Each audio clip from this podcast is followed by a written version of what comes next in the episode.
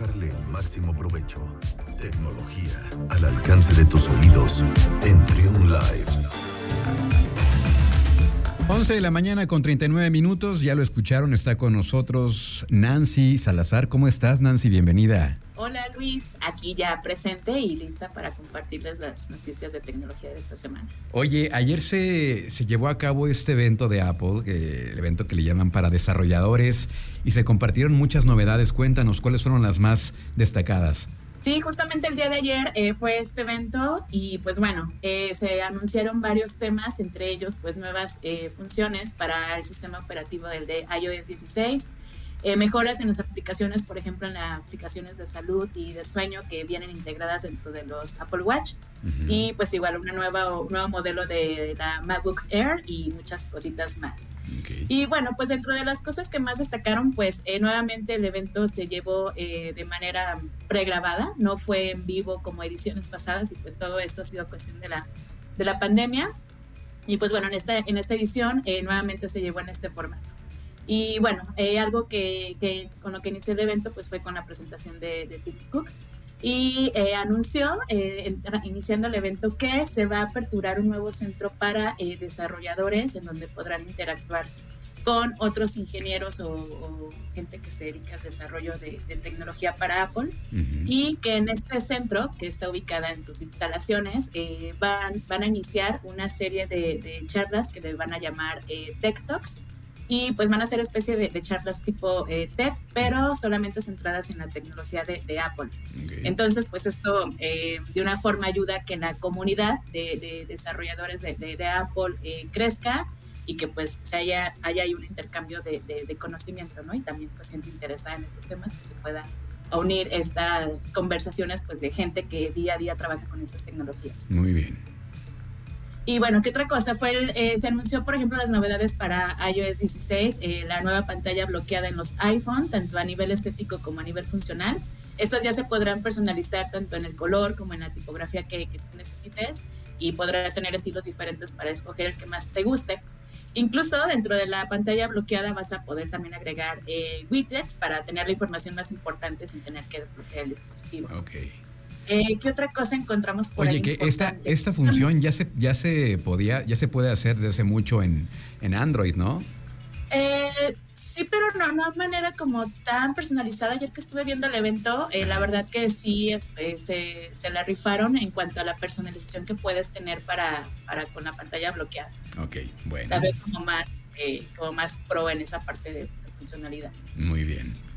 Algo que me gustó también fue el tema de eh, Tap to Pay, que esto eh, llega a la aplicación de Apple Pay. Esta lo que la función o lo nuevo que, trae es que va a permitir que muchos comercios eh, puedan utilizar su iPhone como si fuera una, una terminal para poder aceptar pagos. Okay. Entonces, pues, para los negocios que, suelen aceptar este tipo de, de, pagos en este formato, pues ya también su iPhone lo van a poder utilizar como si fuese una terminal.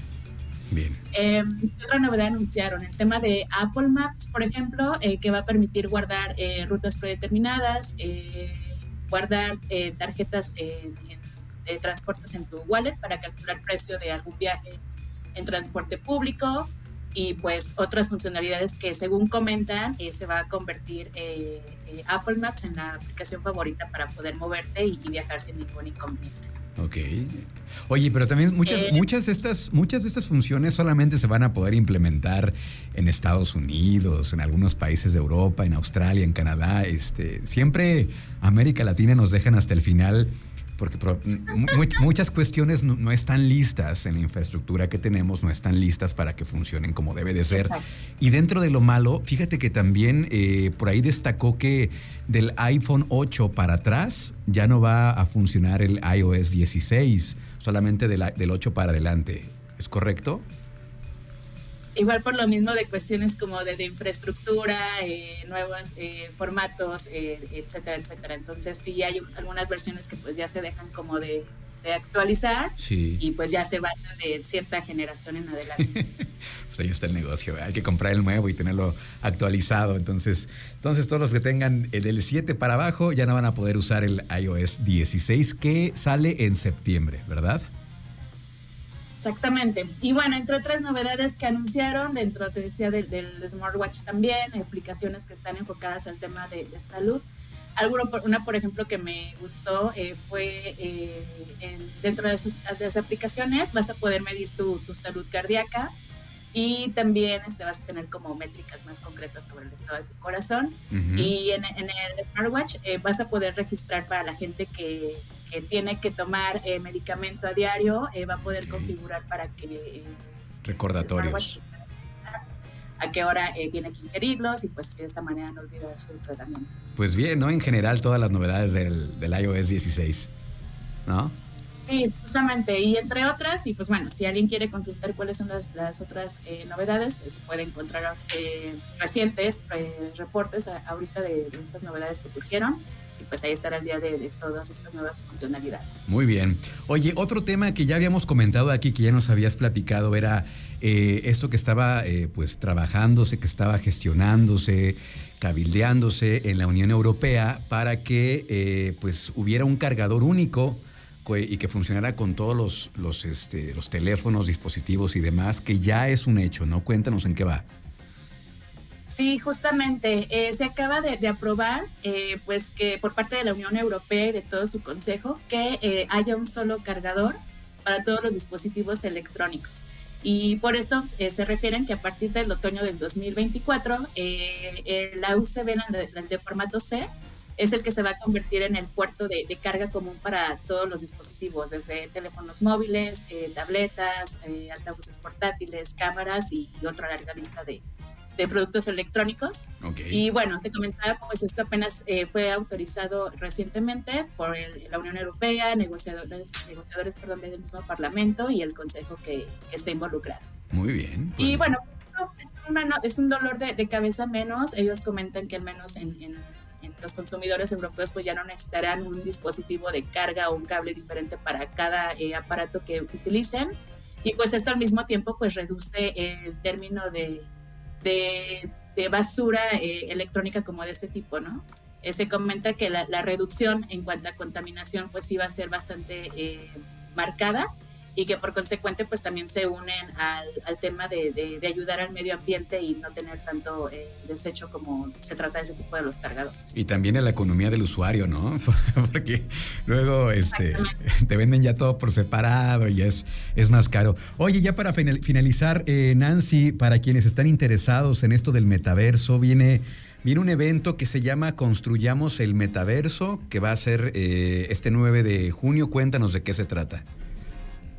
Sí, justamente aquí en México se acaba, acaba de iniciarse una comunidad, entendiéndose por comunidad como un, grupo de, gente, un colectivo con gustos afines en algún tema en específico, en este caso el metaverso. Entonces, este 9 de junio va a ser en línea el evento que se llama Construyamos el Metaverso. este, en este evento digital, pues se va a conocer, se va a dar, se dará a conocer más bien la, la situación actual en cuanto al metaverso se refiere y también pues las perspectivas sobre este. De igual manera, con la finalidad pues de, exponer mayor detalle de lo que es el metaverso, si eres alguna de las personas que ha escuchado mucho eh, este término últimamente, pero no te queda claro muy bien qué es, pues entonces el evento es como el ideal para enterarte. Habrá varios speakers, eh, tanto de aquí de, México como de, otras partes, obviamente pues gente que está involucrada en su día a día con, con este tema, con esa tendencia, y eh, pues estará bastante interesante. El evento es en líneas, y pues puede eh, conectarse gente de, cualquier parte, ¿no? En esta parte no hay como limitación.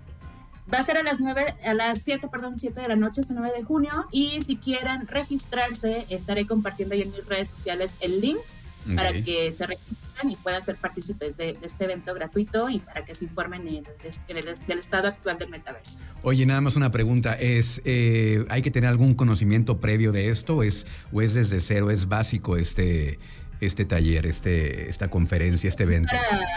las charlas son para gente que tenga interés, aunque no tengas conocimiento o más bien si quieres contextualizarte, adelante, es como el lugar indicado para hacerlo. Y gratuito, ¿verdad? Sí, por supuesto. Eh, si ahorita me siguen en mis redes sociales, voy a estar compartiendo este link para que se registren. E igual, si quieren mayor información, eh, con gusto les puedo compartir el contacto de la persona que, que realiza este evento para que puedan eh, darle mayor difusión sin ningún inconveniente. Muy bien, construyamos el metaverso. Muchas gracias, Nancy. Eh, ahora sí, dinos cómo te seguimos en redes sociales.